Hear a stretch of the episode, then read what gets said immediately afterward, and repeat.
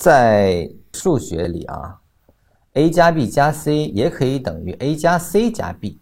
那么这个点是我们在缠论的结合律运用中不允许出现的一个事情。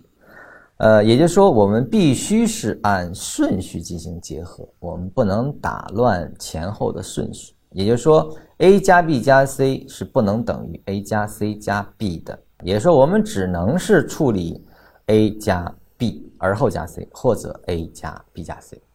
那么第二呢，就是任何的组件是不能重复使用。其实这个呢，就是违反了数学的结合律了，也就违反了缠论的结合律了。啊，也就是说，你在划分走势拆解之后，再进行重新的组合的时候。是绝对不允许混用，也就是说，已用过的这个走势组件是不能够被再用。那么它的表达就是 a 加 b 加 c 是不能等于 a 加 b 而后再加 b 加 c 的，这个是就会使性质发生改变啊。我们会看到这个结果，最简单的数学它就等于 a 加二 b 加 c 了，对吧？这个 b 被重复利用了。呃，那么它就会导致结果的不统一了，它会影响结果判断。